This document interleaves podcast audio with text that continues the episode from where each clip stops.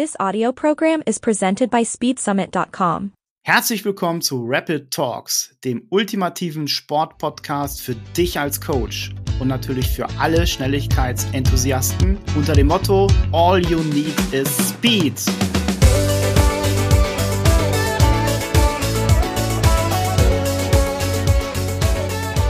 Es ist der zweite Advent und herzlich willkommen zur dritten Episode von Rapid Talks. Unter dem äh, Titel Bahamas Beschleunigung und Bodenkontakt begrüßen wir euch ganz herzlich.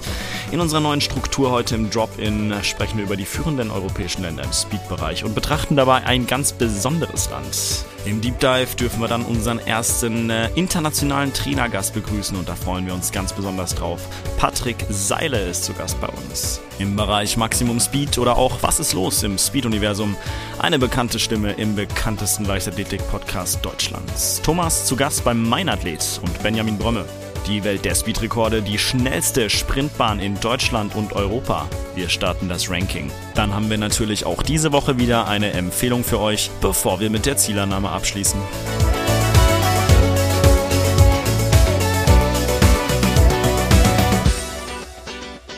Hi Felix. Hallöchen Thomas. Und endlich geht's wieder weiter hier in unserem Drop-In in Rapid Talks. Felix. Thomas. kennst du eigentlich die Rapidität? Rapidität. Also das klingt schon wie, ich weiß nicht, irgendwie rapid, aber. Yes! Was soll ich noch das sagen? Musst du, das, du musst es dir mal vorstellen. Rapid Talks. Rapidität. Ja, kommt Ja, aus das, der es Physik. scheint ja so, als hätte das irgendwie so einen tiefsinnigen Hintergrund hier. Ja, ja, ja. Jetzt warte mal ab, was da kommt. Und zwar kommt es aus der Physik. Schnelligkeit, Impuls, Mhm. Momentum etc. hat ja irgendwas mit Physik zu tun. Und jetzt kann ich richtig einen raushauen. Bitte. Irgendwo habe ich ja auch mal Physik mal Jetzt bin ich absolut ähm, gespannt. Ich ja, war, ich war total schlecht in Stud- Physik. mit Stu- ja, mm, okay. So, dann sage ich dir mal. Ja, also die bitte. Rapidität wird in der Physik als logischerweise Größe bezeichnet. Oh. Und die Rapidität, ja, ist ein alternatives Maß für Geschwindigkeit. Ja, und jetzt kommt's, das in der speziellen Relativitätstheorie verwendet wird. Oh, okay. You know, Einstein und so. Now I know. Ja? Und das Formelzeichen ist ein kleines Theta. Und ihr jetzt alle abschalten, sag ich nur, es kommt, es wurde schon 1911 jetzt, ich sag mal, mit, ja, entdeckt, erfunden, Formel konstruiert, etc. Und damit Cut. Ja, genug, Felix. genug der Physik. Thomas, ich freue mich auf die Genau. heutige, auf die heutige Folge, Ich- muss ich sagen. Äh, Ich freue mich auch so. Auf jeden Fall. Wir haben heute den ersten internationalen Trainer als Gast von einem, aus einem Nachbarland. Hm. ähm, was super spannend ist. Ja, also das, das, das werden wir, oder ihr habt es ja schon gehört, wer es ist, aber das kann ich nur empfehlen und ich, ich freue mich natürlich auch, trotz äh, wirklich sehr, sehr hoher zeitlicher Belastung. Es ist Patrick Seile, Nationaltrainer Schweiz verantwortlich, Männer, Frauen, Sprintbereich und natürlich auch 4x100 Staffelbereich, ja, ähm, dass er da noch Zeit gefunden hat. Also auf jeden das, Fall. Ähm, Das wird super spannend. ist äh, Hut ab und ähm, da wir über eine Distanz, ihr werdet es gleich dann noch erfahren, wo er sich gerade befindet auf der Welt, ähm, bitten wir schon mal ähm, die normal eigentlich gute Qualität, wo wir auch sehr darauf achten, zu entschuldigen, weil die Übertragung natürlich dann etwas anders ist in einem anderen Land.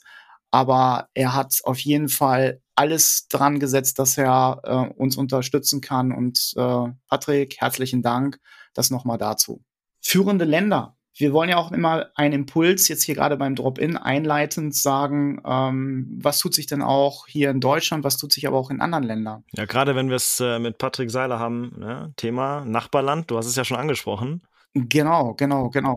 Und da sagt man natürlich die Schweiz, ja, formal kleines Land, aber auch die sind unheimlich gut aufgestellt im Sport. Mhm. Ja, neben den Fußball, Wintersport natürlich als Weltklasse-Nation, aber auch alle anderen Sportarten sind Ja. gut und gra- Ja. gerade jetzt im Sprint die Kombination aus Bob, wo der Patrick auch was sagen kann, wo er lange Zeit auch mit ähm, gearbeitet hat, auch ähm, begleitet hat, äh, dann natürlich in Deutschland auch, aber auch in der Leichtathletik. Ähm, das ist schon interessant. Und da fragt man sich, was haben die ein Geheimnis dort? Haben die bestimmte Winkel in den Bergen gefunden, die ein magisches Maß haben, um äh, solche gute Leichtathletinnen, ja, Bujinga, Kambunji, also was die alles erreicht hat, extrem. Oder was gibt's da, Felix? Du, du, du kommst doch da fast aus der Schweiz. Ja, Was stimmt. ist das Geheimnis? Ja, äh, ich weiß es ehrlich gesagt auch nicht. Ich hoffe, dass uns äh, der Patrick da vielleicht auch ein bisschen einen Einblick geben kann. Ähm, ich meine, er dürfte es wohl am allerbesten wissen. Ja.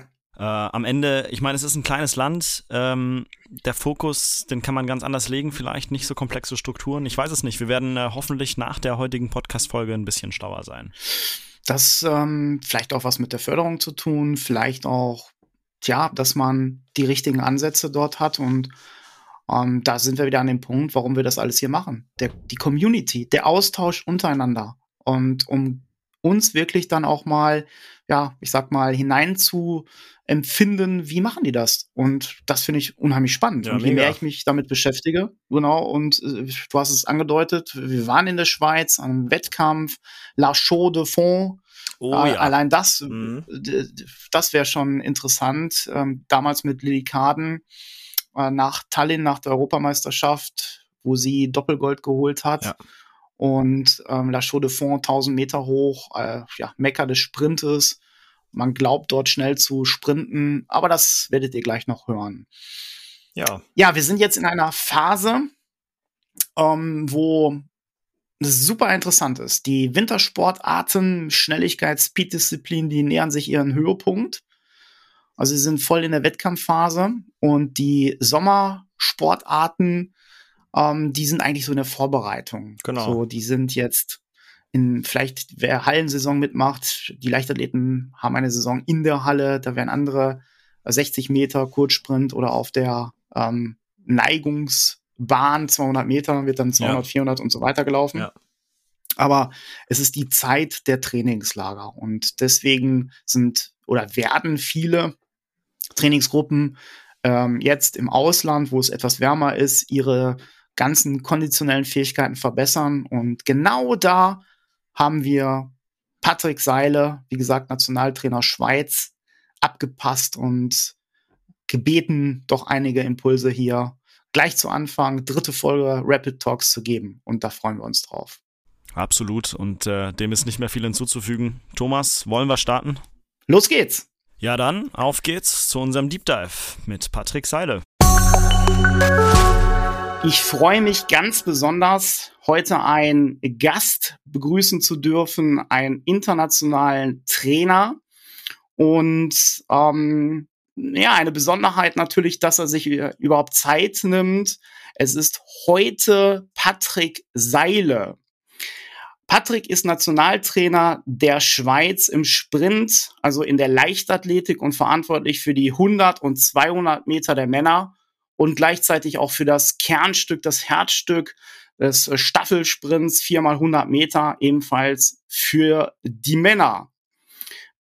Patrick, wir kennen uns ja schon lange. Ähm, du warst selbst Leichtathlet, als Sprinter, vielfach natürlich auch 100, 200 Meter gelaufen, kommst aus dem Kreis Rems-Mur und ja, hast natürlich auch im Laufe deiner Trainerkarriere einige sehr, sehr interessante Athletinnen und Athleten mit ausgebildet.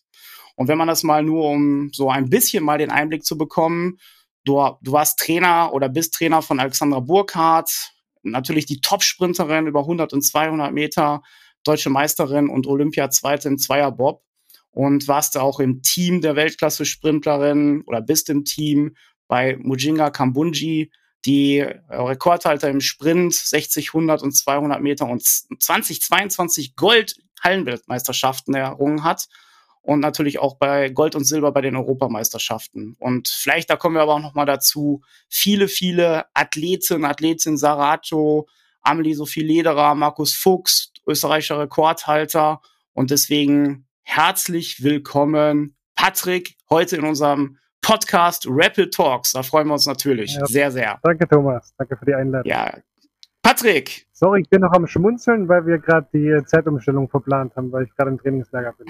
ja, genau, deswegen, deswegen, du, du, das ist auch mal so ein, ein Feedback, äh, das wäre tatsächlich die erste Frage, aber das muss man auch beachten. Ne? Du als Weltreisender in Sachen Sprint, ähm, du hast es schon jetzt erwähnt, Trainingslager. Es ist jetzt der Zeit der großen Trainingslager bei den ganzen, sage ich mal, Top-Trainingsgruppen in den ganzen Verbänden und so weiter.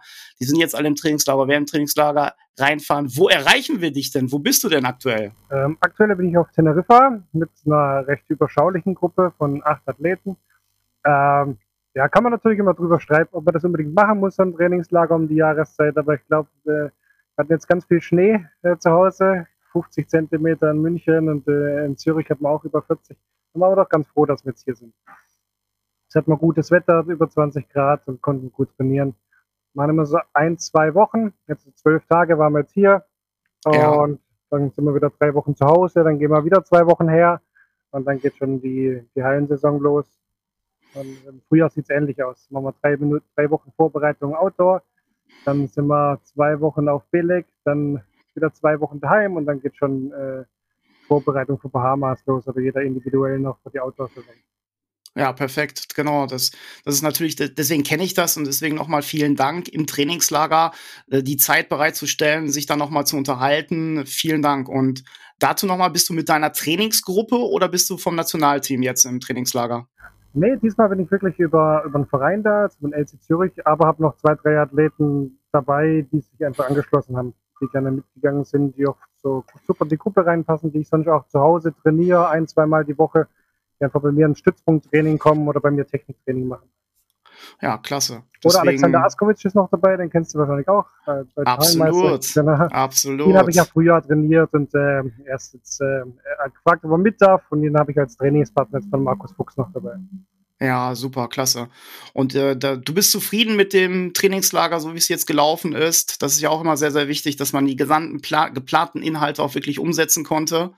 Ja, also ich habe äh, mache es mittlerweile ein bisschen anders wie früher. Früher habe ich immer geschaut, dass wir im Trainingslager ein bisschen mehr trainieren können. Äh, und mittlerweile lasse ich die genau das gleiche trainieren wie zu Hause auch.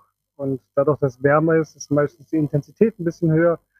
Ähm, und im Kraftraum pushen die sich meistens auch ein bisschen mehr, weil sie alle gleichzeitig ein anderes Setup da und äh, oft hagelt es dann irgendwelche Bestleistungen hier oder da mal im Kraftraum oder die, die Läufe machen es dann doch ein ganz kleines bisschen schneller, weil es wärmer ist wie zu Hause. Und dann ähm, habe ich so die Erfahrung gemacht, die letzten paar Jahre habe ich glücklicherweise fast alle gesund über nach Hause bekommen, dass man den Workload im, im Training nicht so hoch halt im Trainingslager wie, wie früher. Ja, das ist ja auch interessant, weil das kenne ich ja auch aus eigener Erfahrung, dass man gerade im Trainingslager nicht überpaced, weil alle da super motiviert sind, es ist schön warm, genau. die Männer ziehen dann die T-Shirts aus und dann wird immer die Intensität noch höher gefahren und die Gefahr ist dann da natürlich, dass irgendwelche Verletzungen da eingebracht werden. Aber da muss ja. man natürlich auch ja, professionell alles drumherum planen. Physio etc.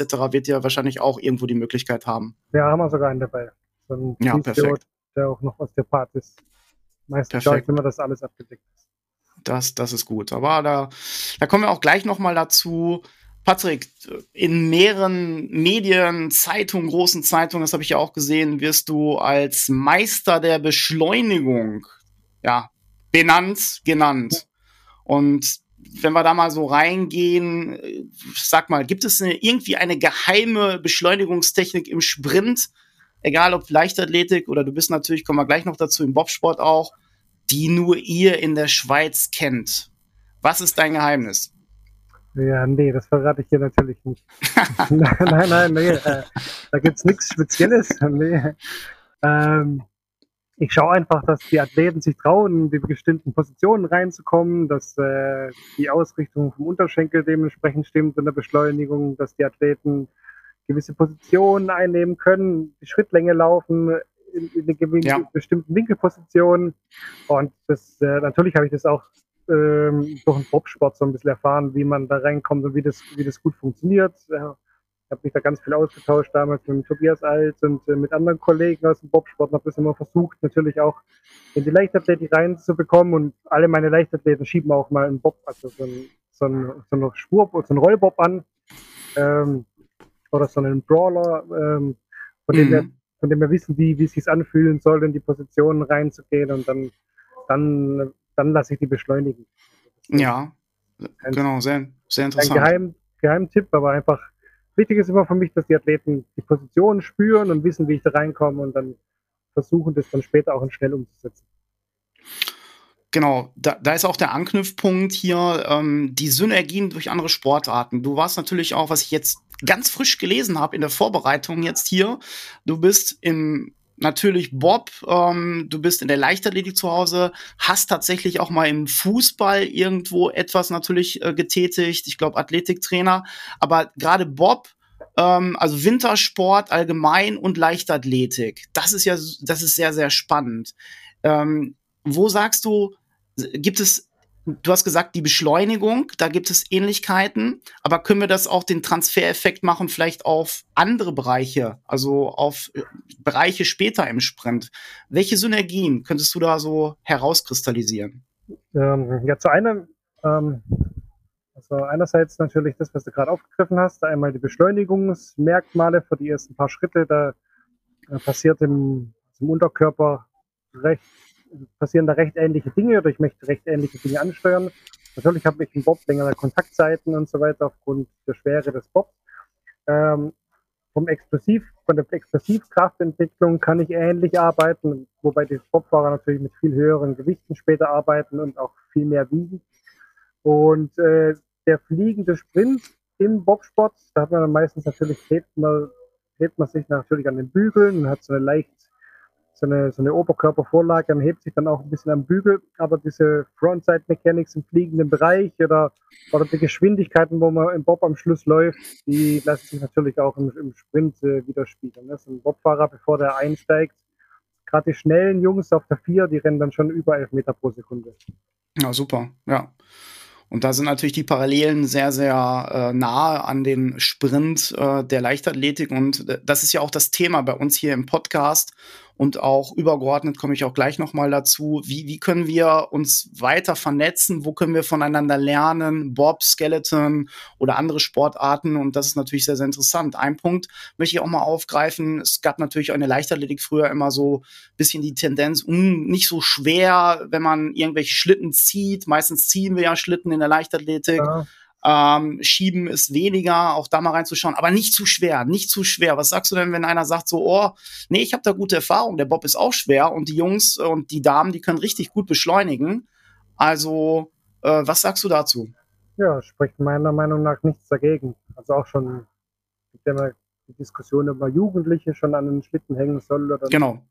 Ähm, ich finde es überhaupt nicht verwerflich oder falsch. Ähm, der Punkt an einem Schlitten ziehen ist ja eher, was mache ich, wie langsam mache ich, mache ich das? Also der, der Schlitten verlangsamt ja eigentlich nur meine Sprintbewegung. Das heißt, der Athlet hat mehr Zeit, die Bewegung durchzuführen, äh, hat ja. vielleicht auch mehr Zeit, äh, Muskel dementsprechend anzusteuern.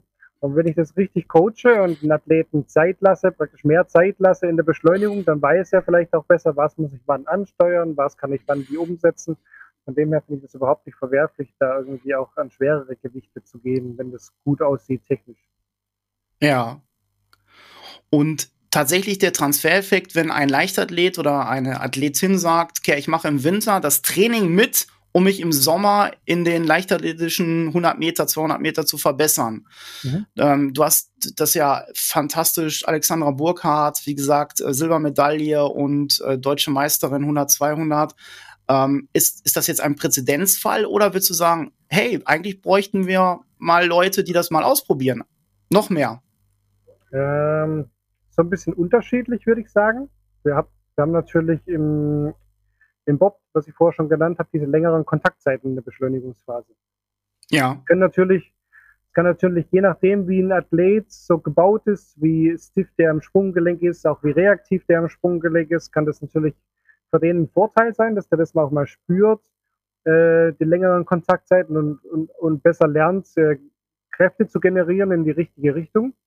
Ähm, wenn jetzt aber jemand vielleicht ein bisschen steifer ist im Sprunggelenk und vielleicht ein bisschen frequenter beschleunigt, für den könnte es vielleicht äh, ein bisschen schwieriger sein, wenn ich ein ganz schweres Geschütz schiebt. Ne? Also ich habe das auch über die Jahre so ein bisschen beobachtet. Es gibt schon verschiedene Beschleunigungsmuster, Ja. es gibt so Athleten, die eher steife Sprunggelenke haben und äh, wo, der, wo der Fuß ein bisschen steiler aufgestellt ist, die auch gar nicht durchsacken oder nachgeben im Sprunggelenk, die so eine ja. gewisse Stiffness haben und dann auch durch so ein bisschen einen, einen Shuffle-Schritt, also durch, durch, so ein bisschen ein Springen in der Luft praktisch ähm, arbeiten. Und dann gibt es eher die, wo teilweise über Mittelfuß und ganzen Fuß aufsetzen beim Beschleunigen, so ein bisschen weiter vorne sich treffen und ja. rotieren und fallen lassen, praktisch, also praktisch über die Schienenrotation, äh, die Unterschenkelrotation, ähm, so ein bisschen mit längeren Kontaktzeiten beschleunigen, dann wo dieses äh, überholende Knie so ein bisschen da nicht vorkommt, sondern dann erst in der Standphase vorkommt.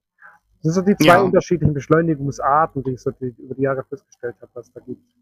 Ja, da muss man natürlich rausfinden, was habe ich da von Athlet? Ist der mega reaktiv? Hat der eher einen, äh, einen, vielleicht auch einen langen Fuß oder die Athletin ne? und, und vielleicht das Bindegewebe nicht so stark oder oder. Da muss man gucken, welche Beschleunigungsstrategie fahre ich vielleicht mit dem Athleten.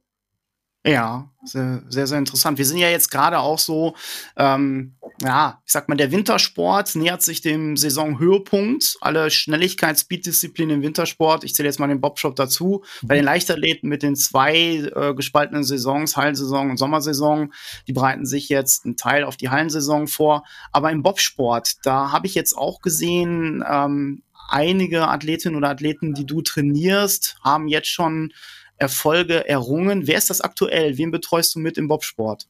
Ähm, Im Bobsport betreue ich aktuell fast gar niemand mehr, weil ich einfach ah, okay. 100% mittlerweile Leichtathletik bin. Ich habe letztes Jahr ja. noch Johannes Lochner betreut, der ja. äh, dann Weltmeister geworden ist in St. Moritz.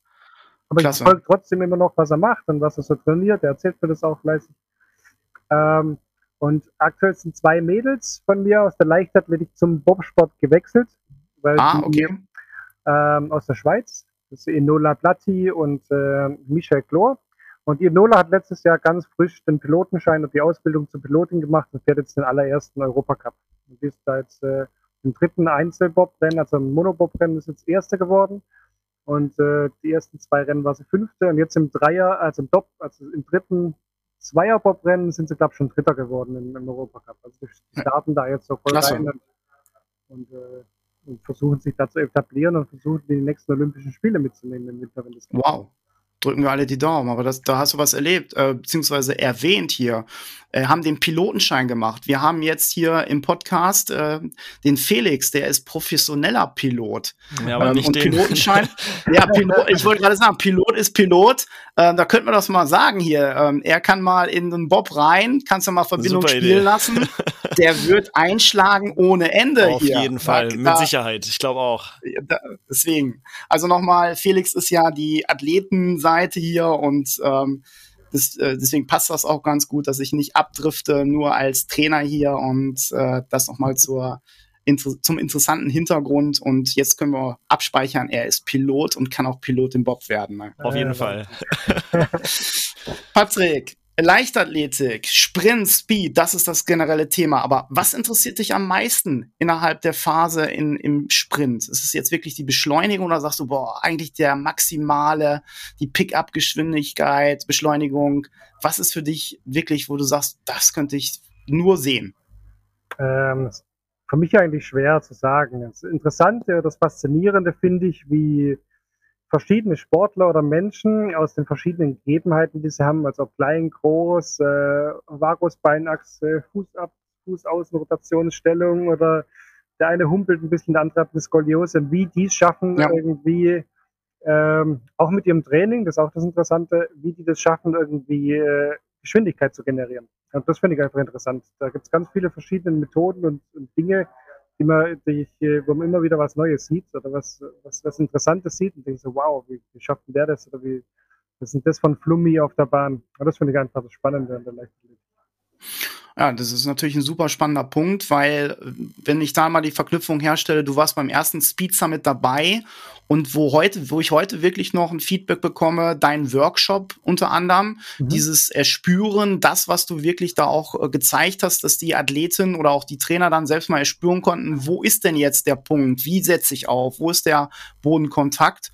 Das ja. heißt, ja, das heißt, du ähm, kannst, du machst nicht pauschal sowieso, sondern du guckst wirklich individuell, wo kommt die Person her und was muss ich mit der Person machen. So habe ich das jetzt aufgenommen. Ähm, ich versuche es zumindest. Natürlich immer schwierig, wenn man viele Athleten hat und die haben schon ein eingefahrenes Muster. Manchmal klappt ja. das ganz gut. Ähm, viele treffen sich auch ganz gut und ich habe schon dieselbe Idee für die meisten Athleten, aber manchmal merkt man natürlich einfach, das funktioniert bei denen nicht. Oder das die Idee oder das, äh, das, das, das Lehrbild, wo du, wo ich im Kopf habe, wo ich, wo ich denen beibringen will, funktioniert vielleicht nicht. Und dann lasse ich vielleicht den Athlet auch ein bisschen mehr machen und mische mich da gar nicht mehr ein in Technik. Und dann kriegt er so eine, erfährt er selber so eine Ökonomie, wenn ich jetzt vielleicht ein bisschen den Trainingsload erhöhe und der wird ein bisschen müde, äh, probiere dann irgendwelche Strategien zu finden, dass der über, über Ökonomie im Laufen ähm, das, das selber erfährt, was für ihn einfach oder, oder effortless ist praktisch, oder wie das für ihn einfach ist zu, zu rennen und oder wie er sich besser trifft. Ja, Genau. Das heißt aber, der Technikschwerpunkt ist bei dir oder die Technik allgemein nimmt schon einen großen Teil ein, wo du sagst, oh, da kann man etwas machen. Ja, doch, immer. Ja. Genau. Ähm, wir sind ja natürlich jetzt hier viele ähm, Zuhörerinnen und Zuhörer als Coaches, natürlich auch alle anderen Sprint-Enthusiasten, aber ähm, da geht es darum, ähm, was wir jetzt auch mitbekommen haben, so Verfahrensweisen, wie kann ich mich für den speziell für den für die Schnelligkeit für den Sprint aufwärmen? Ähm, hast du da bestimmte Verfahrensweisen, wo du sagst, ah, das, das habe ich geändert, ähm, das nehme ich jetzt aktuell rein? Oder ähm, wie machst du jetzt im, in der Leichtathletik? Ähm, gibst du das vor? Die Aufwärmübungen, wie ist dieser Prozess? Ähm, ja, es ist spannend. Ich habe öfters mal Hospitanten bei mir. Ähm, dadurch, äh, durch, durch Fragen stellen von denen wird mir das dann wieder bewusst, was ich da eigentlich mache. Ich ähm, ich mache das im Aufbautraining oder im Vorbereitungstraining so ein bisschen anders wie in der unmittelbaren Wettkampfphase oder kurz bevor wir bei den Wettkämpfen sind. Ähm, Im Aufbautraining lasse ich die recht, lasse ich den Athleten recht kurz Zeit, sich warm zu machen. Also wir fangen da meistens an mit Mobility, wo wir zusammen machen. Wir machen ja. bestimmten Aktivierungsübungen für die Glutealmuskulatur, für die Hamstringmuskulatur. Äh, ich mache viel Rumpf zu Beginn des Trainings. Ähm, das geht jetzt nicht mehr, wenn die Athleten ganz, ganz schnell werden, dann mache ich nicht mehr so viel rum, weil sonst eventuell ein Hüftbeuger oder sowas zugeht oder, ja. oder die so ein bisschen tighter werden, dabei möchte ich die gerne geschmeidig haben. Ja. Und dann ähm, mache ich mit denen zusammen Drills oder dann haben sie nochmal eine Viertelstunde oft dazwischen, dass die sich selber warm laufen können, kurz mobilisieren, was die gerne möchten. Und dann mache ich meine Laufdrills und da, also meine Koordinationsarbeit. Das sind aber nicht viele Übungen, das sind meistens drei, vier, fünf Stück, wo ich dann ein bisschen variiere. Und das ist wie so ein Conditioning-Training. Da mache ich das eine halbe Stunde und lasse die fünf, sechs Mal über 60 Meter das machen oder wieder zurück, Position halten, sich treffen und so weiter und so fort. Und versuche da, da schon so eine, eine gewisse Grundkondition herzustellen oder so eine Grundverträglichkeit. Und ja, dann mache ich das Training. Dann laufe ich zwei, drei, vier Mal die Woche, je nachdem, was, was, was für eine Woche wir haben, und gehe zweimal die Woche im Kraftraum.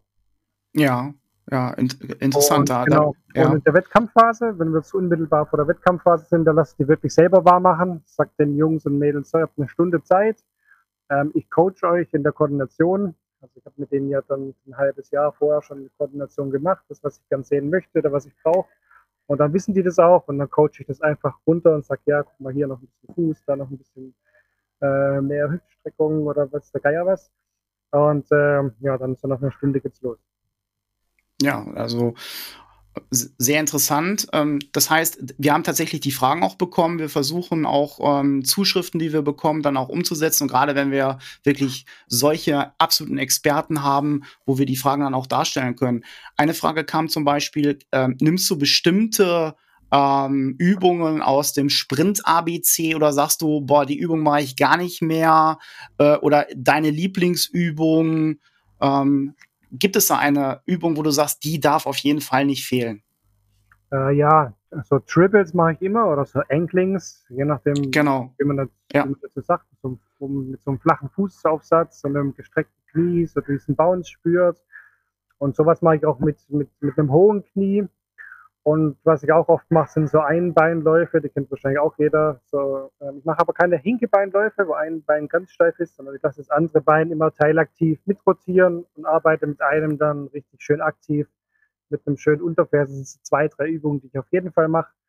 Und dann mache ich noch verschiedene Übungen, wo ich gerade sehe, wie bewegt sich der Athlet. Ne? Einmal habe ich das natürlich durch die Gespräche im Warm-up, wo ich dann spüre, ah, heute fühle ich mich nicht so gut, äh, Uni war hart oder der andere sagt, ja, ich fühle mich ja. super, ich habe mega gut geschlafen und dann das, das, das, was ich im Warm-up dann auch abhole von den Athleten, das dadurch äh, passe ich dann im Kopf auch noch meinen Trainingsplan aktuell an, den ich hier gerade im Kopf habe.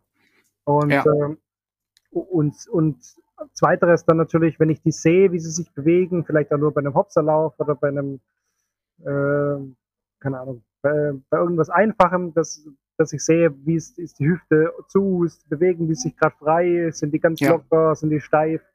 Ähm, und dementsprechend denke ich mir auch, okay, vielleicht äh, passe ich nachher die Pausen doch nochmal ein bisschen an und mache das ein bisschen kürzer oder länger oder je nachdem. Ja, ja, sehr interessant. Klasse. Ja, auf jeden Fall. Ähm, in der Recherche, die ich natürlich jetzt hier auch gemacht habe äh, für unsere Episode, habe ich etwas gefunden. Wir beide damals äh, haben ja zusammen den A-Trainer gemacht. Genau, super. Äh, genau, genau. Da war, äh, wenn man überlegt, äh, wer da alles dabei war, also David Corell, ähm, Yannick Engel, genau. wen, wer, wer fällt mir noch ein? Thomas, Thomas Prange, genau. Also da, da waren alle zusammen ja. und ihr habt natürlich eine, eine super ich hoffe, ihr habt keine äh, vergessen jetzt hier. Ähm, wenn dir noch einer einfällt, ruhig noch mal sagen. Auf jeden Fall habt ihr super Position erreicht. Aber was ich gefunden habe, wir mussten natürlich neben Hausarbeiten, neben tausend andere Sachen, mussten wir äh, für die A-Trainer-Ausbildung etwas machen. Und zwar gab es ein, eine Gruppenarbeit. Das habe ich gefunden. Und zwar hatten wir, weißt du das noch, wir hatten das Thema 100 Meter. Ja, ein Wochentrainingsplan innerhalb einer ähm, ja, Wettkampfperiode und Vorbereitungsperiode natürlich, also klassische Periodisierung, ähm, mussten wir ein 100 Meter für eine weibliche, für einen weiblichen, für eine Athletin darstellen. Ist-Zustand PB 11,50. Sie ist Studentin Psychologie, gutes Elternhaus, Ziel U23, Endlauf 1140. Okay, ja, spannend. Ja, war, war spannend. Und wir in der Gruppe, du warst dabei, ja, mein Freund Mitja, viele Grüße Richtung München.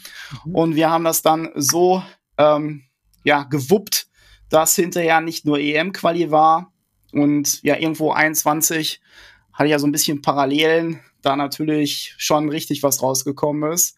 Und ähm, super spannend. Dazu aber nochmal die Frage. Die ja. typische Frage mit in der Vorbereitungsphase, wo wir jetzt sind. Mhm. Ähm, montags und dienstags, anfangs der Woche, setzt du den Sprint am Montag oder setzt du Krafttraining am Montag an? Nein, immer das Laufen. Ah, okay. Also ich habe das Jahr, ich mache das jedes Jahr ein bisschen unterschiedlich. Ähm, letztes Jahr hatte ich am Montag äh, einen Vorbereitungstag, wo ich viele koordinative Läufe mache. Ähm, vorletztes Jahr hatte ich am Montag eine Sprinteinheit und das Jahr davor hatte ich eine Beschleunigungseinheit und das mache ich jetzt aktuell auch wieder so. Ich lasse die beschleunigen. Also ich mache ein Beschleunigungstraining am Montag mit einem langen Warm-up, einem ganz langen Warm-up. Ja. Und dann äh, gehe ich mit denen in der zweiten Session am Tag, gehe ich noch in den Kraftraum. Also ich mache zwei Sessions am Montag. Und ah, dann mache okay. ich am Dienstag Tempoläufe. Ja, ja, sehr interessant. Ähm, für jetzt eine Experten insgesamt. Es geht natürlich auch darum, wo kann man wirklich äh, schnell sprinten, leichtathletisch gesehen. Und da sind wir an den Stadien gekommen und das ist jetzt die große Frage. Ähm, wo sagst du, wo gibt es wirklich schnelle Bahnen, wenn du ja, ich sag mal, eine bestimmte Quali oder sonstiges laufen musst und wo die Chance schon hoch ist, dass man die da laufen kann. Was ja. würdest du empfehlen? Also ein, einerseits natürlich ist jede Bahn 100 Meter lang, ne? Jede, jede 100 Meter Bahn ist 100 Meter lang, die ist kürzer oder länger. Ähm, und ich denke einfach, wenn du gutes Wetter hast und Rückenwind, dann kannst du überall schnell rennen. Ähm, natürlich äh, gibt es vielleicht mal einen Track, der ein bisschen weicher ist und anderes ein bisschen härter. Ähm, gibt auch vielleicht ganz alte Tracks, wenn die, wenn es dann regnet, dass die sich vielleicht ein bisschen Wasser, mit Wasser aufsaugen und dann nochmal ein bisschen weicher werden. Aber man kennt ja die bekannten Bahnen, wenn es äh, wenn's dementsprechend windet, von, von woher der Wind dann kommt. Ne? Man, kennt, man kennt ja Weinheim, man kennt Mannheim, man kennt ähm, Regensburg. Und ich denke, wenn es da überall gut windet oder ähm, in Wetzlar ist das genauso. Und bei uns haben wir in der Schweiz auch La Chaux-de-Fonds und Zürich hat auch eine schnelle Bahn. Wir haben ganz, äh, wir haben das so ein Konica ja. Da ist die Bahn super hart. Das ist natürlich für uns fürs Training immer nicht so schön. Weil wenn wir da viel Umfänge fahren, dann das merken wir dann schon auch in den Gelenken später. Aber gibt's Konica hat so verschiedene ähm, Stufen von, von diesem von diesem Tartanmaterial, wo dann das eine ein bisschen härter ist, das andere ein bisschen, bisschen weicher. Ähm, aber da haben wir auch super schnelle Bahnen in der Schweiz. Oder Nordwil, das, das liegt dann auch schön am See, wenn es da schön Wetter ist und vom See aus her windet, kann man da auch super schnell rennen. Das ist dann noch so ein Mondo-Track. Ja, das verschiedene Ja. Varianten. Ja, super interessant, weil da tut sich ja eine Menge mit der Technologie, deswegen frage ich das auch. Und ich war auf einer Messe FSB und konnte mich mit vielen ähm, ja, Herstellern unterhalten. Da wusste ich gar nicht, was, wie weit die überhaupt sind. Und deswegen frage ich, du hattest damals auch noch mal was empfohlen. Ich weiß jetzt nicht, ob das französische Schweiz ist, Bulle oder Büll. Ist, ist der Wettkampf auch noch immer schnell oder? Ja, wenn da, wenn man da gutes Wetter hat, ist da auch schnell. In der Shotfall ist natürlich schnell. Aber da, da gibt's wie gesagt, unzählige Bahnen. Basel kann es auch schnell sein, wenn es da gut, gut windet. Am langen Ja. Tal, wenn, wenn wir schönes Wetter haben, kann man da auch super schnell rennen. Ähm, Ja, Aber wie gesagt, ich glaube, dass man auf jeder Bahn schnell rennen kann, wenn es gut ist. Ja, genau, das ist ja die große Frage. Ist das Psychologie oder komme ich nach Weinheim und laufe da, Genau, na, äh, ich glaube, aber weiß ich wie bei viel? uns früher auch schon oft dachte, oh, Weinheim, rennen wir jetzt PB alle, gehen hin und dann pipen die sich alle so, dann laufen die natürlich Genau. auch schnell. Wenn du jetzt zu einer Bahn gehst, wo du sagst, oh, da, dieses, da ist doch keiner schnell gerannt, da läuft jeder langsam, dann läuft man natürlich auch langsam. Ne? Genau, genau. Aber ich hatte auch schon viele Athleten, die in Weinheim leider nicht schnell gerannt sind. Von dem her, ja, äh, das, und ich das hatte auch schon gleiche. Athleten, die in Bühl und in La Chaux vor langsam gerannt sind. Also das, äh, von dem her, wie gesagt.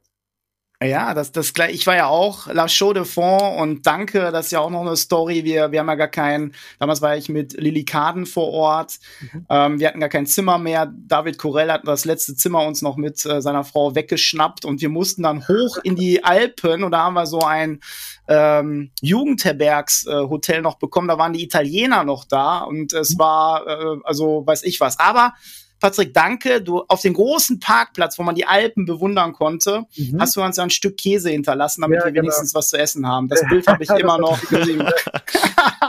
das habe ich geschickt, genau. Aber La Chaux de Fonds, ähm, das ist schon, das war schon interessant. Höchster Ort, so ja mit in Europa, glaube ich, 1000 Meter. Und auch da glaube ich, natürlich Kopf macht auch eine Menge aus. Aber warum wir das fragen? Wir wollen tatsächlich mal eine Rangliste machen, wo von außen mit Abstimmung, wo alle meinen, die in dem Speed-Bereich tätig sind, was ist denn jetzt wirklich die schnellste Bahn? In Deutschland, Schweiz, in Europa hinterher. Wir werden mal sehen, was da rauskommt. Okay, wenn ich wählen könnte, würde ich vielleicht sagen äh, Nairobi. Das, oh, das ist, äh, da muss ich gestehen, das ist äh, äh, out of range für mich. Äh, das kenne ich tatsächlich nur vom Hörensagen. Ja. Wobei ich fand, dass natürlich Tokio zum Beispiel auch eine schnelle, das auch schnell. Ja. Aber Ja, das, das genau. Natürlich mit dem Background, du warst tatsächlich vor Ort, du kennst das alles. Aber da werden wir mal drauf zurückkommen, wie es aussieht. Ja. Wenn wir, ähm, wir haben natürlich den Felix noch mal dabei und aus Athletensicht meine ganz interessante Sache, die auch immer angesprochen wurde. Ich gebe mal den Staffelstab an Felix mal weiter für eine interessante Frage. Ja, ähm, es geht um die Gruppendynamik tatsächlich innerhalb der Gruppe. Also ähm, bei Thomas haben wir das immer ganz schön gesehen, dass er quasi die Gruppenkonstellation so ein bisschen so zusammenstellt, dass du immer einen optimalen Trainingspartner hast. Bei Tempoläufen oder sowas, wo man sich gegenseitig irgendwie halt auch äh, durchs Training tragen kann. Äh, wie machst du das? Hast du irgendwie, äh, schaust du mehr individuell auf die Athleten selber oder ist für dich auch die Gruppendynamik, äh, Gruppenkonstellation wichtig? ich finde äh, Gruppendynamik was ganz, ganz Wichtiges, weil, Mhm. äh, weil man natürlich sich gegenseitig beeinflusst. Ähm, ich schaue auch, dass ähm, Athleten immer dementsprechend Trainingspartner haben, wo sie sich messen können oder wo, wo sie sich gegenseitig ein bisschen kitzeln. Aber aufgrund äh, auch meiner Nationaltrainertätigkeit habe ich natürlich viele Trainingslager und so, wo ich äh, öfters auch mal ein bisschen größere Gruppen habe. Die splitte ich dann auch in verschiedene Leistungsniveaus oder schau dann mal, wer harmoniert denn vielleicht gut mit einem.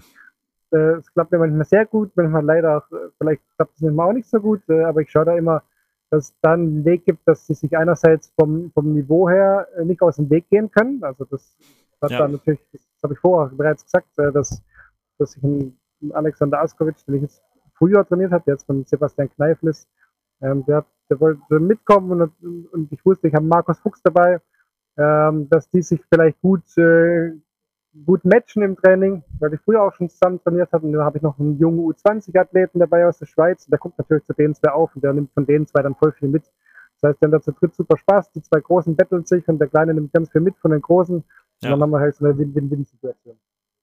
Ja, super. Ja, das war auch eben so ein bisschen eben die, die Erfahrung, die jetzt wir aus Athletensicht, also ich meine, es ist ja generell eigentlich für die meisten Athleten so, dass es immer mhm. ganz gut ist, wenn man jemanden hat, mit dem man trainieren kann. Ähm, ich meine, am Ende ist jeder unterschiedlich. Es gibt mit Sicherheit auch Athleten, die vielleicht lieber sich für sich konzentrieren und alleine, aber ich glaube, so die Mehrzahl der Athleten ist schon so, dass ja. man da eben so ein bisschen Motivation auch mitbekommt, ja. Natürlich muss man schon auch mal vielleicht ein individuelles Training machen mit einem Athlet, wenn es nicht gut läuft, wenn er irgendwie gerade ein Problem hat aus dem Block oder äh, wenn's, wenn er mal mental einfach den Coach auch für sich braucht. Das gibt es auch ja, mal. Ja. Also wenn der, äh, kennt der ja wahrscheinlich, ja, absolut. Wenn man sagt, ich brauche jetzt mal auf, ich hab, weiß gerade gar nicht, wie, ich spüre mich gerade nicht oder sowas, oder vielleicht hat jemand auch irgendwie eine depressive Phase oder ein Problem zu Hause oder sowas, wo, wo man, wo man noch mal eins zu eins Session braucht. Klar. Aber ja. äh, ich habe das in Zürich natürlich auch. Ich, ich habe jüngere Athleten, ich habe einen Silvan Wiki, der recht schnell ist, äh, wo nur regelmäßig in Zürich äh, ist, wo aus Basel herfährt. Und dann ist, da, da kommt natürlich auch, weil, weil schnelle Jungs das sind, weil vielleicht mal der Markus Fuchs da ist oder weil weil ich schnell, schnelle Kollegen habe und dann pushen die sich natürlich auch gegenseitig hoch. Ja. Manchmal schade in Deutschland, ähm, dass ähm, das deutsche Bundes- oder Nationaltrainer oder auch Landestrainer keine Ausländer trainieren dürfen oder dass sich die Gruppen nicht mischen dürfen. Das ist da recht streng geregelt und ich finde, da geht viel verloren. Hm. Natürlich ist vielleicht, äh, natürlich müssen wir da schauen und nicht, nicht korrekt, wenn jetzt ein deutscher Bundestrainer sechs, sieben Ausländer hatten, zwei deutsche Athleten. Das passt dann natürlich nicht, das Verhältnis. Aber wenn da ein oder zwei dabei sind und in der Rechts, die restlichen fünf, sechs, sieben, acht oder zehn, die er hat, sind, sind deutsch und das Push gibt der Gruppe generell ein anderes Level und ähm, finde ich das nicht verwerflich und finde ich das auch positiv. Super. Ja. Ja, super Aspekt auch. Das ist ja gerade die Thematik, die wir jetzt momentan haben, zusammenziehen. Wie können wir uns äh, vernetzen, auch international, aber erstmal hier in Deutschland, auch mit der Plattform. Ähm, und ja, Patrick, wir nähern uns natürlich jetzt der Zielgeraden. Ähm, zwei, drei Sachen nochmal. State of Swiss Sprinting in der Schweiz. Äh, du bist verantwortlich für die Männer. Wie, wie sieht da jetzt die Zukunft aus? Ähm, ohne darauf natürlich zu schielen. Wann läuft denn der erste unter zehn Sekunden bei den Männern? Ja. Also als Nationaltrainer von Kurzsprint bin ich für beide verantwortlich, also Männer und Frauen. Aber ah, bei den okay. Männern mache ich nur die Staffel. Genau. Ähm, ja, unter zehn Sekunden ist natürlich schwierig. Ne? Ähm, ich, ich glaube schon immer, dass Silvan das theoretisch kann, unter zehn Sekunden rennen. Ich würde aber auch ähm, William Reis oder so zutrauen, dass er vielleicht mal unter, unter, unter 20 Sekunden rennt über 200 Meter. Ähm, bei den Deutschen ist natürlich äh, Joshua Hartmann ganz nah dran, ne? natürlich. Ja, ja, absolut. Also ähm, auch da danke nochmal für die Einschätzung. Wir hatten letzte Mal, der Yannick war ja auch bei uns und äh, im, im Speed Summit beim zweiten und da wird auch äh, gut, super Arbeit gemacht und für mich ganz wichtig, es soll jetzt nicht so ein Fokus sein unter irgendwelche Zeiten oder sonstiges, sondern einfach diese Weiterentwicklung, zusammen diese Weiterentwicklung zu erleben, die jeder natürlich auch an Wissen, Erfahrung mitbringt und deswegen ist deine Einschätzung natürlich da auch super Gold wert und für uns natürlich auch sehr, sehr wichtig. Ja. Zum Schluss nochmal, ähm, wo du sagst, im Sprint, ähm, gibt es da irgendwie ein Medium, vielleicht ein Buch oder wo du sagen würdest, äh, irgendwie ein anderes Medium, das hat mir weitergeholfen, das würde ich auf jeden Fall empfehlen. Schaut euch das mal an. Hast du da irgendetwas? Äh, nee, nicht direkt ein Medium, aber äh, ich empfehle jedem in Austausch zu gehen das ist also für mich das Wichtigste, das, das was ich auch gelernt habe äh, über die Jahre, äh, ob es bei Europameisterschaften ist, bei Weltmeisterschaften, Olympischen Spielen, da sitze ich natürlich äh, an der Quelle zu Golden Coaches und dann, dann spreche ich die natürlich einfach an, hey, was macht ihr denn da so oder, oder, oder red mit denen im Trainingslager und äh, das äh, beflügelt mich immer und gibt mir immer wieder neue Ideen. Oder ich tausche mich dann aus mit äh, dem dänischen Coach und schreibe mit dem natürlich auch mal in der Vorbereitungsperiode. Ja, und sage, hey Toni, was, äh, was macht er denn gerade, was trainiert er denn gerade, mhm. dann erzählt er mir auch, was er gerade trainiert und was er für Tempoläufe macht? Und dann erzähle ich ihm, was ja. ich da gerade mache. Und dann passe ich vielleicht meinen Trainingsplan wieder an und denke, ja, das könnte ich vielleicht auch noch ein bisschen reinbringen oder das. Und dann switcht da ein bisschen was ähm, und was um. Oder red mal wieder mit Kollegen bei mir äh, in, in, äh, in, der Arbeit, also mit dem Flavius Berg und fragt, was macht ihr denn für, für Tempoläufe? Oder macht ihr jetzt, zieht ihr jetzt schon Spikes an? Und dann ähm, ja. Also ich habe natürlich schon meine Idee, aber ich lasse mich natürlich auch gerne inspirieren von anderen erfahrenen Kollegen. Ja, ja, super. Also die Idee der Community, das Zusammenkommen, das Austauschen, unheimlich wichtig. Sehr. Ja. Und hospitieren. Also wirklich hospitieren würde ich jedem mal ans Herz legen. Wenn ihr die Möglichkeit habt, bei guten Trainern mal vorbeizuschauen, äh, macht das unbedingt. Da lernt man am meisten, da, sieht man, was die da vor Ort machen. Ähm, ist besser wie jedes Buch, glaube ich. Ja. Patrick, hast du noch einen Platz frei? Bahamas würde ich gerne mitkommen. Würdest gerne mitkommen als Co-Trainer? ja, herzlich gerne, genau. Okay. Ja, alles klar. Patrick, dann sind wir schon. Zielannahme haben wir gemacht. Ähm, hast du noch einen Punkt, wo du sagst, Kerr, das ist mir noch sehr, sehr wichtig. Das hat hier der Thomas überhaupt vergessen. Uh, unabhängig davon, wir könnten noch so viele Themen ähm, behandeln, äh, aber das ist ja vielleicht noch mal in einem anderen Teil zugange. Aber ja. hast du noch, was dir auf dem Herzen liegt?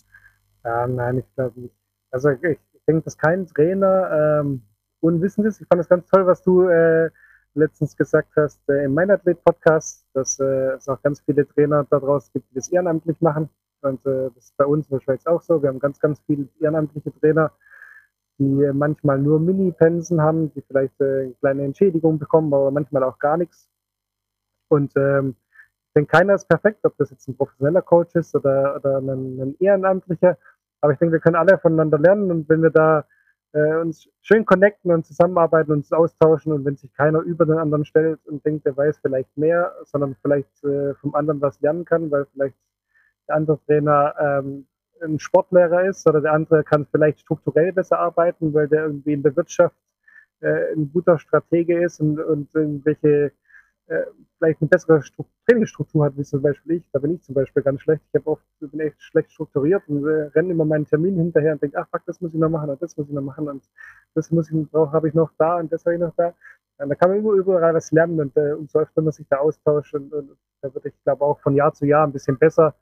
Und das lege ich, wie gesagt, jedem ans Herz, äh, sich da viel auszutauschen. Glaub, Absolut. Ja. Patrick, das äh, perfekte Schlusswort. Vielen, vielen lieben Dank. Dankeschön. Deswegen machen wir das ja auch, den Austausch hier. Ähm, ich, wir, sag ich mal, spreche für Felix mit, wünschen dir alles, alles Gute. Top-Saison jetzt hier im Winter und natürlich auch Richtung 2024. Olympiasaison startet. Und damit äh, bist du jetzt hier endlich wieder Richtung Trainingslager. Alle gucken schon, wo ist der Trainer, wo ist der Trainer? Patrick, vielen lieben Dank. Danke dir. Danke, Thomas. Danke euch für die Einladung. Danke, Felix. Thomas, Rubrik Maximum Speed. Was bewegt uns diese Woche? Ich habe äh, gestern beim Autofahren einen meiner Lieblingspodcasts äh, angehört und äh, habe eine ganz bekannte Stimme da plötzlich gehört. Ich war total perplex. Damit hätte ich ja gar nicht gerechnet. Erzähl doch mal. Da hörst du einmal den Meinathlet-Podcast, der größte Leichtathletik-Podcast Deutschlands. Und wen hörst du da? den Thomas. Was war denn da los? Ja, top secret. Uh, danke Benjamin Brömme, unser, wie gesagt, der Lead-Podcast in der Leichtathletik, auf jeden Fall mein Athlet. Uh, und da durfte ich, welch Ehre, Gast sein. Und uh, Benjamin hatte mich da interviewt und es geht tatsächlich ähm, was ihr auch heute gehört habt von Patrick, äh, wie können wir diese Community der Speed-Enthusiasten stärken, der Trainer, der Coaches, aber auch, es sind auch viele Athleten jetzt dabei, die zuhören.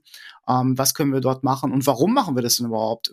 Wo kam die Idee des Speed Summits her? Um, ähm, was ja 2024 am 14. September stattfindet. Und warum haben wir jetzt diesen Podcast Rapid Talks und natürlich auch meine Hintergrundgeschichte als Trainer ähm, wie ich das gestaltet habe. Und ja, das war auch mal sehr, sehr interessant, weil ich musste mich selbst mal wieder reflektieren. Ähm, warum mache ich das überhaupt? Warum bauen wir hier die Community aus? Und da seid ihr alle gefragt. Und nochmal ähm, super, super äh, Sachen, die er da vor Ort macht. Und das hört rein. Also Benjamin macht das äh, fantastisch. Hört rein in diese Folge. Wir werden das auch verlinken. Felix, danke auch nochmal, dass du hier dann nochmal den Impuls gesetzt hast. Da. Auf jeden Fall. Ja, was, was, was gab's noch? Was ist jetzt, was hat uns interessiert? Was bewegt uns unter der Rubrik Maximum Speed? Wir haben ja das unterteilt in verschiedenen Geschwindigkeitsabschnitten und da ist irgend, nicht irgendetwas, aber wir betrachten ja alle Sportarten heute mal ganz gezielt, was war denn in Indonesien los? Fußball, ja. Die U17, Fußball. unsere U17-Nationalmannschaft äh, feiert deutlich größere Erfolge als unsere eigentliche Nationalmannschaft zurzeit, muss man ja leider sagen. ähm, ja, Thomas, U17-Weltmeister. Also Weltmeister U17, also da werden wir auch in den nächsten Folgen Spezialisten mal bei uns hier haben, Experten. Äh, was wird dort in den Nachwuchsleistungszentren gemacht? Was ist gut? Was können wir uns da abschauen? Und hier, da wir ja natürlich hier aus dem Lokal-Dortmund-Bereich kommen, war ja natürlich ein Spieler mit des, ähm, ja, des Turniers, äh, Paris Brunner, auch ein sehr guter Bekannter von einem Athleten hier aus der Gruppe. Ähm, da werden wir auch das nochmal beleuchten, welche Schnelligkeit, was hat er dort. Und das werden wir auch noch später mal in den nächsten Folgen aufgreifen. Genau. Dann natürlich Schlag auf Schlag und wir werden jetzt mal die Rubrik starten mit welche ist die schnellste Bahn in Deutschland, in Europa? Was sagst du dazu, Felix? Ja, super spannendes Thema tatsächlich. Ähm, ich denke, am Ende hat jeder Athlet so seine Präferenzen, ähm, je nach Athletentyp auch, Härtegrad der Bahn etc. Ähm, natürlich gibt's die bekannten Meetings in Deutschland und Europa, wo äh, normalerweise sehr gute Bahnbedingungen herrschen, kann man sagen. Für mich persönlich tatsächlich äh, habe ich die Wattenscheider Bahn äh, ganz gut in Erinnerung. Da werden jetzt die ein oder anderen Zuhörer sagen, was? Nein, natürlich nicht. Für mich tatsächlich zu dem Zeitpunkt war das so. Ähm, bin beide PBs über 100 und 200 damals dort gelaufen. Aber wie gesagt, ähm, ich denke, jeder Athletentyp ist unterschiedlich und äh, jeder hat da seine eigenen Präferenzen. Ja, das ist ein interessanter Impuls. Also hätte ich jetzt gar nicht auf der Liste gehabt. Also sagt uns das, schickt uns das. Wir werden ein Ranking machen hier im Podcast, äh, auf Instagram. Für mich ist, vielleicht ist das so der, der Name schon, La Chaux de Fond. Ja. Also da, da wollte ich auch sprinten, aber ich durfte nicht. Also das ist schon schnell. Hier hat man im Kopf in Deutschland es gibt echt super schnelle Bahnen. Das muss ich jetzt äh, nächste Saison nochmal, aber der Ort, der immer mit äh, da einhergebracht wird, ist Weinheim. Ich glaube, die Bahn ist schon etwas äh, komprimierter, deswegen ist sie so schnell. Aber es tut sich bei den Herstellern auch eine Menge und da sind wir mal äh, echt gespannt und vor allen Dingen auch die Kombitechnik, was dann in den Bahnen alles eingebaut wird, um Geschwindigkeit zu messen. Ja. Ähm, da sind ja, das ist ja eine Firma hier aus dem Münsterland auch äh, extrem weit vorne und da passiert weltweit auch gut. Also für mich, ja, sag ich mal, Weinheim, La Chaux de Fonds, Hachenei. Hachenei. Und ich hoffe Dortmund, ja, Hachenei. ja, Hachenei. Das, das, das, hört sich jetzt so an, dass wir lachen, aber vielleicht Nein, kann man, auf keinen oh, Fall. Das ist absolut also, richtig. Du bist da gut gelaufen. Du bist da schnell oh, ja. gelaufen. Oh ja, ich bin da sowas von schnell gelaufen. Aber jetzt muss ich noch einen Zusatz sagen. Ich hoffe ja, ich hoffe ja, dass das Stadion Rote Erde die schnellste Bahn der Welt erhält. Ich ja, hoffe. Das wäre also, wär schon ein Game Changer, ja. Gut, dann geht's Schlag auf Schlag. Die anderen Sportarten, wir, wir sind ja jetzt hier Winter, was dort alles passiert, aber wir wollen auch noch mal einen Rückblick, was tut sich dort in den Mannschaftssportarten. Aber bevor wir da noch mal reinschauen, hattest du eine Sportart äh, mal ausgesucht, ähm, Baseball, vielleicht mal anreißen, was da der Hintergrund ist? Ja, ich fand das total spannend tatsächlich. Also über das Spiel an sich äh, gibt es, glaube ich, getrennte Meinungen, ob das super spannend ist, vor allem zum Anschauen, ähm, da ja doch sehr lange ähm, im Spiel selber nicht wirklich viel passiert. Aber wenn dann was passiert, also wenn der Spieler den Ball trifft und wirklich das Spiel ins Rollen kommt, ähm, dann haben wir da auch wieder äh, im Prinzip maximal Sprint. Ja, der Spieler muss ja diese einzelnen Stationen ablaufen. Ähm, ja mit äh, sehr, sehr schnellen Spielern. Also wenn wir natürlich in die, in die äh, Hauptliga weltweit gucken im Baseball, also es gibt natürlich viele Länder, in denen Baseball als eine Hauptsportart praktiziert wird, aber in der USA, in der MLB, ähm, gibt es auch sehr, sehr schnelle Spieler. Ähm, einen haben wir hier gesehen, Bobby Witt Jr., der quasi im Durchschnitt, also auf alle Runs gesehen 33,4 kmh äh, erläuft. Das mag nicht ganz so schnell sein wie in anderen Sportarten, aber wenn wir uns auf der Zunge zergehen lassen, dass es der Durchschnittswert ist, dann ist es durchaus eine sehr, sehr, sehr schnelle ähm, Zahl. Und ich finde das super spannend, weil im Prinzip äh, ist Baseball äh, ja die Weiterentwicklung oder besser gesagt andersrum angesetzt. Ähm, es ist ein Sport, der sehr äh, schnelligkeitsfördernd ist. Man braucht äh, dafür Super. Schnelligkeitstraining, das sehen wir hier Ja. in der, in der Schule, in Sportvereinen, im Kindesalter über Brennball. Sagt dir sicher auch was, Ja. ne? Natürlich, selbst gespielt, klar. Natürlich, jeder. Richtig. Ich glaube, jeder hat schon mal Brennball gespielt. Ist ja nichts Ja. anderes. Das Spielprinzip ist dasselbe. Fördert Schnelligkeit, nicht nur Reaktionsschnelligkeit, auch dann die Maximum Speed Schnelligkeit. Ich finde das super spannend. Ja, super, klasse, danke. Und damit haben wir da, das werden wir noch mal tiefer beleuchten auch und äh, natürlich ein paar Statistiken immer zum Abschluss hier, was hat sich getan. Nicht nur um den blanken, ja, äh, die blanken Werte dort zu haben, sondern natürlich auch zu lernen, welche Vereine, welche Spieler machen das ganz gut. Deswegen fange ich heute mal an. Bundesliga Yep. und wir nehmen uns mal den 13. Spieltag. Ähm, das ist aus der Ecke RB Leipzig. Hm. Ähm, und zwar Luis Openda, 35,68 kmh. Das ist schon relativ schnell, muss man sagen. Und er hatte dafür aber 41 Sprints gebraucht. Okay, So, also quasi und- der Topwert übers Spiel gesehen sozusagen. Äh, Ne? Ja, das ist der Top, Top Speed innerhalb der, Mhm. des 13. Spieltages, genau. Okay. Und äh, wenn wir mal in die Vereinsstatistik geht, welcher Verein liegt da vorne? Anzahl der Sprints. Was denkst du? Ja. Ich meine, äh, es gibt in Dortmund schnelle Spieler zum Beispiel. Ich weiß nicht. Ja, äh, Dortmund ist auf 1, 2, 3, 4, 5, 6, 7. Oh, doch nicht. Es ist Ja, Heidenheim. Heiden- Heidenheim. Heidenheim. Tatsächlich jetzt? Genau. Ja, genau. Ich genau. hatte nur so äh, Adeyemi und sowas im Kopf, aber das ist ja, also Heidenheim hätte ich jetzt, glaube ich, als allerletztes gesagt tatsächlich. Adeyemi hatte an dem Spieltag, ist auf Platz 8, Einzel 33,74, hat auch nur 13 Sprints gemacht. Okay. Adeyemi ist auch Mhm. einer, das werden wir noch mal später beleuchten, wenn wir einen Experten-Mannschaftssport hier haben, der wenig Sprints braucht, aber natürlich bei den wenigen richtig auf kmh kommt, aber Okay, auch ja. er braucht mehrere Anhalte. Und ähm, im Ausblick werde ich noch mal sagen, wir hatten jetzt mal eine Testung und ein ja, 16-jähriger Sprinter, eigentlich Langsprinter, ja, Maxi, hatte einen Topspeed von 38 km/h. Also das nur mal zu vergleichen. Aber nochmal, es geht um die Analyse, wie werden die Zeiten gemessen. Ja. Lange Rede, kurzer Sinn. Was hat sich hier, hast du noch äh, Werte von der NFL oder Ähm, ich habe mitbekommen tatsächlich, äh, dass unser, unser Dauerbrenner äh, von Tyreek Hill abgelöst wurde tatsächlich diese Woche. Ist nicht mehr der schnellste in der NFL, Aha. was Ball-Carrying Touchdowns angeht.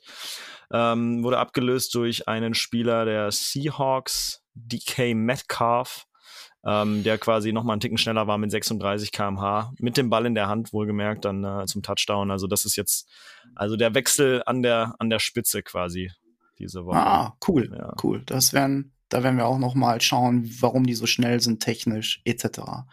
Ja, super. Und dann sind wir, du weißt es, wir haben es jetzt benannt, Impuls Empfehlung der Woche. Ja, bin ich gespannt. Jetzt- Was hast du uns mitgebracht dieses, äh, diese Woche, Thomas? Ja, und jetzt habe ich tatsächlich, ich bin ja ein Bücherfan. Ja. Also in meinem nächsten Leben werde ich mal einen Buchladen aufmachen, wenn es überhaupt noch Bücher gibt. In deinem Büro gleich doch Aber- schon im Buchladen. Äh, ja, da sind noch nicht mal alle da, aber meine Frau kriegt, genau, meine Frau kriegt immer zu viel. Aber ähm, Empfehlung werden wir verlinken, ganz kurz, Dr. Ralph Mann. Das ist derjenige, der die Biomechanik, die äh, Sprintanalyse, selbst 400 Meter Hürden gelaufen, ähm, prädestiniert aus den USA hier rübergebracht hat und in die Details natürlich ein, ein Modell entwickelt hat, wo viele sagen, wow, das ist äh, auf jeden Fall wegweisend. Das hat er natürlich auch schon länger etabliert, aber das ist so mit ein Standardwerk. Mhm. ähm, The Mechanics of Sprinting and Hurdling. Und es gibt Okay. 2022 eine Edition, das ist ein Taschenbuch und ist am 15. Zwe- September 22 neu auferlegt worden und rausgekommen. Kann ich empfehlen, gibt es mehrere Positionen, wo viele, viele Coaches daraus etwas gezogen haben und wieder Golden Position etc. da natürlich ähm, Merkmale abgebildet haben. Cool. Verlinken wir, lange Rede, kurzer Sinn. Schaut euch das an. Alle, die Bücher lieben, werden wirklich einen Fundus dort haben. Es ist sehr speziell, also sehr, sehr wissenschaftlich natürlich auch, aber beschreibt alle Schritte und man kann viel lernen. Dann sind wir, Felix, wo sind wir jetzt? Damit sind wir am Ende bei unserer Zielannahme. Perfekt, genau. Und da haben wir ein schönes Zitat natürlich gefunden vom König Kaiser des Sprints. Listen, the work is behind the scenes. The competition is the easy part. Wie poetisch. Absolut. Und von wem ist das? Kein anderer als Usain Bolt. Usain Bolt. So, dann sind wir tatsächlich Ausblick viele, viele Themen. Je mehr wir reingehen in dieses Universum, desto mehr Themen kommen. Wir waren ähm, in einem Lab, im Puma Nitro Lab, haben getestet, haben da etwas gesehen. Super spannend. Da werden wir auch später in den nächsten Folgen etwas sagen. Und damit haben wir nicht nur die Ziellinie überschritten, sondern sind schon im Auslauf. Felix, hat wie immer super viel Spaß gemacht. Vielen Dank. Vielen Dank dir, Thomas. Auf jeden Fall. Ich freue mich auf die nächste Folge. Gerne, ich freue mich auch. Absolut. Ja, euch allen draußen eine super schöne Zeit in der Vorbereitung oder natürlich in den Wintersportarten. Viel, viel Erfolg. Haltet durch. Wir freuen uns, dass ihr zuhört. Und natürlich auch eine wunderschöne Vorweihnachtszeit. Absolut. Bis dahin. Tschüss. Tschüss.